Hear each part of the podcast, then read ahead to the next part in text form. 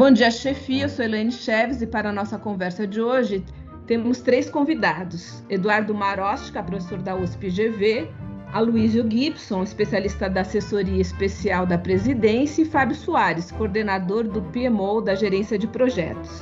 Então, Eduardo, como resolver esse paradoxo entre o que falamos, o que queremos e o que de fato fazemos com relação ao protagonismo nas empresas?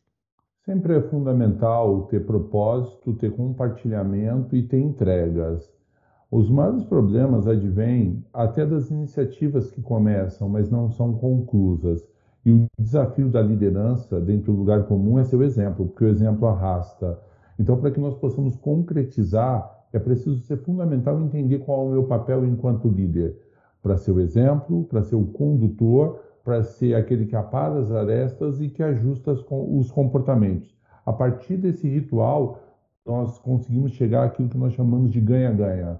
É bom para o gestor, é bom para o colaborador, porque se trabalha dentro de um propósito comum. Professor Marosca, boas essas reflexões, né? são super importantes a questão do exemplo. Muito boa reflexão, professor Marosca. Entendo ser importante nesse processo de intraempreendedorismo o protagonismo né, das equipes. Né? E enquanto líder, qual o comportamento desejável, além da referência, do exemplo, né? Mas o que ele deve estimular nessas equipes para extrair o máximo de protagonismo dos seus colaboradores? É, a visão de protagonista é dar liberdade às pessoas para que elas errem. Aí você vai falar, professor, mas a gente pode errar? Não só podemos, como devemos, porque a maior parte dos projetos de sucesso, eles, quando dão certo, é porque no meio do caminho foram se fazendo os ajustes necessários. Muitas vezes a crítica, ou cercear uma iniciativa ou minimizá-la, acaba fazendo com que as pessoas que estão no grupo parem de colaborar e contribuir. E aí o protagonismo se perde. Então, se eu pudesse dar uma sugestão para a chefia, acolha, esteja ao lado, estimule, para que outras ideias possam fluir e colaborar no sentido maior. É assim que a gente começa com iniciativas, com a não crítica, com o acolhimento, com a respeitabilidade, entendendo que toda jornada começa com o primeiro passo. É interessante essa reflexão, professor Marocha, a questão do erro.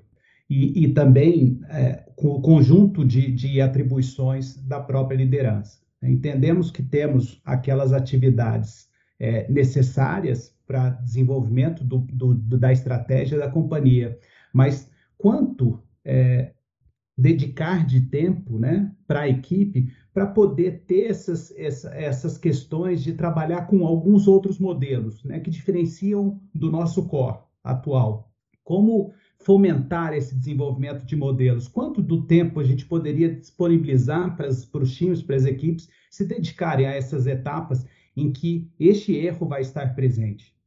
Você sabe, Fábio, que o, o, o, velho líder era pautado em comando e controle, ele tinha que controlar absolutamente tudo. Eu acredito que o papel da liderança é passar tempo pensando, criando iniciativas, fazendo com que as coisas possam fluir, corrigindo muito menos as pessoas, controlando muito menos as pessoas e procurando acolher, ouvir perpassar sobre o ambiente de negócio.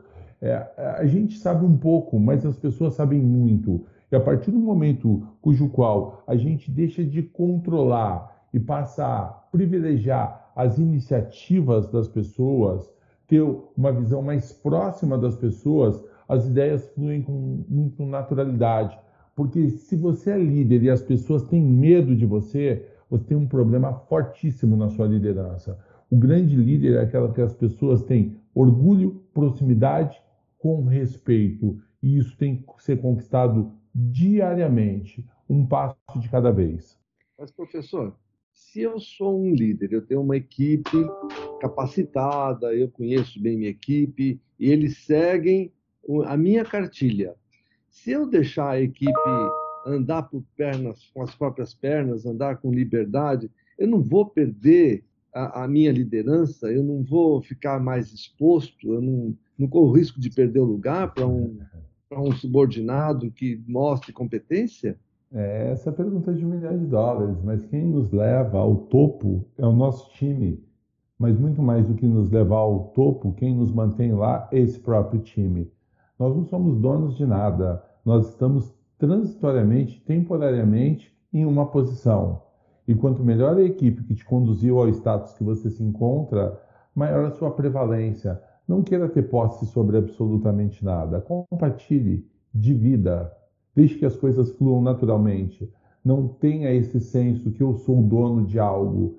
Simplesmente faça o seu melhor dentro daquilo que você pode fazer. Se fazemos o que podemos, fazemos o que devemos mas e como é que eu posso abrir espaço na minha equipe para eles apresentarem as suas ideias, os seus projetos, as suas as suas, uh, seus processos disruptivos? Crie um modelo semanal, diário, um encontro, um kick-off. Os modelos são diversos. Você pode falar de um café com oportunidades ou de troca de ideias, criar seus próprios rituais. Houve uma pergunta de um colega aqui que falou de encontros esotéricos. E por que não fazer encontros sem nenhum protocolo? Simplesmente para ouvir, para acolher, para dividir, para experimentar, cujo qual não existe um objetivo fim, e sim o um começo de uma jornada. Professor, é muito legal essa discussão, porque a gente tem é, ouvido líderes né, que estão se queixando que é, as equipes não confiam neles, uhum. né? as equipes estão desconfiadas e eles não sabem como promover esse clima de confiança, que é básico né, para gerar ideia, gerar colaboração. E se você tem um líder cujo qual você desconfia da retidão dele, você não tem um líder, você tem um chefe, você tem um tirano no seu comando. Esse tipo de gestão ela já está contaminada e certamente as pessoas, quando tiverem a oportunidade, ou serão negligentes ou vão boicotar. E aí cabe um exercício de reflexão não para a equipe, e sim para você da chefia aqui nesse podcast. Reflita como está a sua gestão. E aí eu vou dar um exemplo lúdico, se vocês me permitem aqui, Eliane. Data feita, eu estava em uma convenção corporativa de uma empresa gigante palestrando para 4 mil pessoas. Quando terminou o evento, um dos colaboradores falou: professor excepcional, amei você, suas mensagens, show de bola eu acabo de tomar a decisão que eu quero comunicar para você em primeira mão. Eu falei, qual é, jovem? Eu estou pedindo demissão. Eu falei, por quê? Porque eu descobri que o meu gestor tem uma amante. Eu falei, Nus, mas o que, que você quer dizer com isso? Falou, professor, se ele faz isso com a mulher dele, com a mãe dos filhos dele, ele não pode ser um bom exemplo para mim. Reflita acerca do exemplo que você está dando. Porque tem muitas pessoas que falam A e fazem B. E nós estamos sendo vigiados o tempo todo. Então, tomar cuidado com o nosso nível de comportamento e com a nossa retidão é fundamental. Então, é, é fundamental que eu tenha a minha prática perfeitamente coerente com o meu discurso. Sem e... sombra de dúvida, porque a gente está sendo vigiado o tempo todo. E aquele que promete coisas que não concretiza, que olha, eu estou vendo isso e nunca vem uma resposta, que não consegue ser coerente, certamente ele vai ser colocado em xeque. Obviamente, por uma empresa mais conservadora, esse tipo de profissional ele pode ficar por 20 anos numa empresa, mas sem credibilidade nenhuma com a sua equipe. E não existe nada pior do que você comandar uma equipe cujo qual você não tem respeitabilidade. Esse é o pior dos mundos. Então, acho que abrir a conversa com a equipe e traçar a rota, traçar os planos, traçar as metas e cobrar pelas metas e pelos resultados é a melhor forma de administrar. Então, nesse sentido, é, volta aquela questão: o principal é o diálogo, é o café com a equipe, é abrir espaço para que os nossos profissionais que estão na nossa equipe possam desenvolver e trazer soluções. A equipe precisa reconhecer quem é o líder, quem é o gestor. E isso é uma coisa imutável, isso está dentro do organograma da empresa. O compartilhamento, a gestão compartilhada, é a grande função da liderança. A sua hierarquia já está previamente concebida. O teu grande e maior desafio é compartilhar ideias e percepções. E se posso, Aloysio, deixar uma sugestão para vocês. Tem muito líder ladrão de ideias que subtrai a ideia do colaborador e não dá mérito a essa ideia. Esse é o pior dos mundos. Quando alguém te der uma ideia, nomeie quem teve aquela ideia, privilegie, porque você vai fortalecer o espírito da participação, ou seja, você vai ter um bom endomarketing, as pessoas vão se comunicar com mais clareza e vão se sentir confortáveis em dividir, sabendo que as suas ideias foram primadas e privilegiadas. Muito interessante essa posição, professor, porque é, numa equipe, às vezes, muitas vezes a ideia nem é só de um, é da equipe. As coisas vão crescendo nas discussões, no desenvolvimento dos, das questões que são trazidas, nas, na busca das soluções. Então, é, eu acho que é fundamental mesmo isso de você trazer o nome das pessoas que realmente merecem é, ser reconhecidas. Outra questão é, é o reconhecimento. Todos os reconhecimentos devem ser comemorados, todas as vitórias, todas as, as metas alcançadas devem ser comemoradas com a equipe e com e principalmente valorizando os profissionais que estavam envolvidos naquele projeto.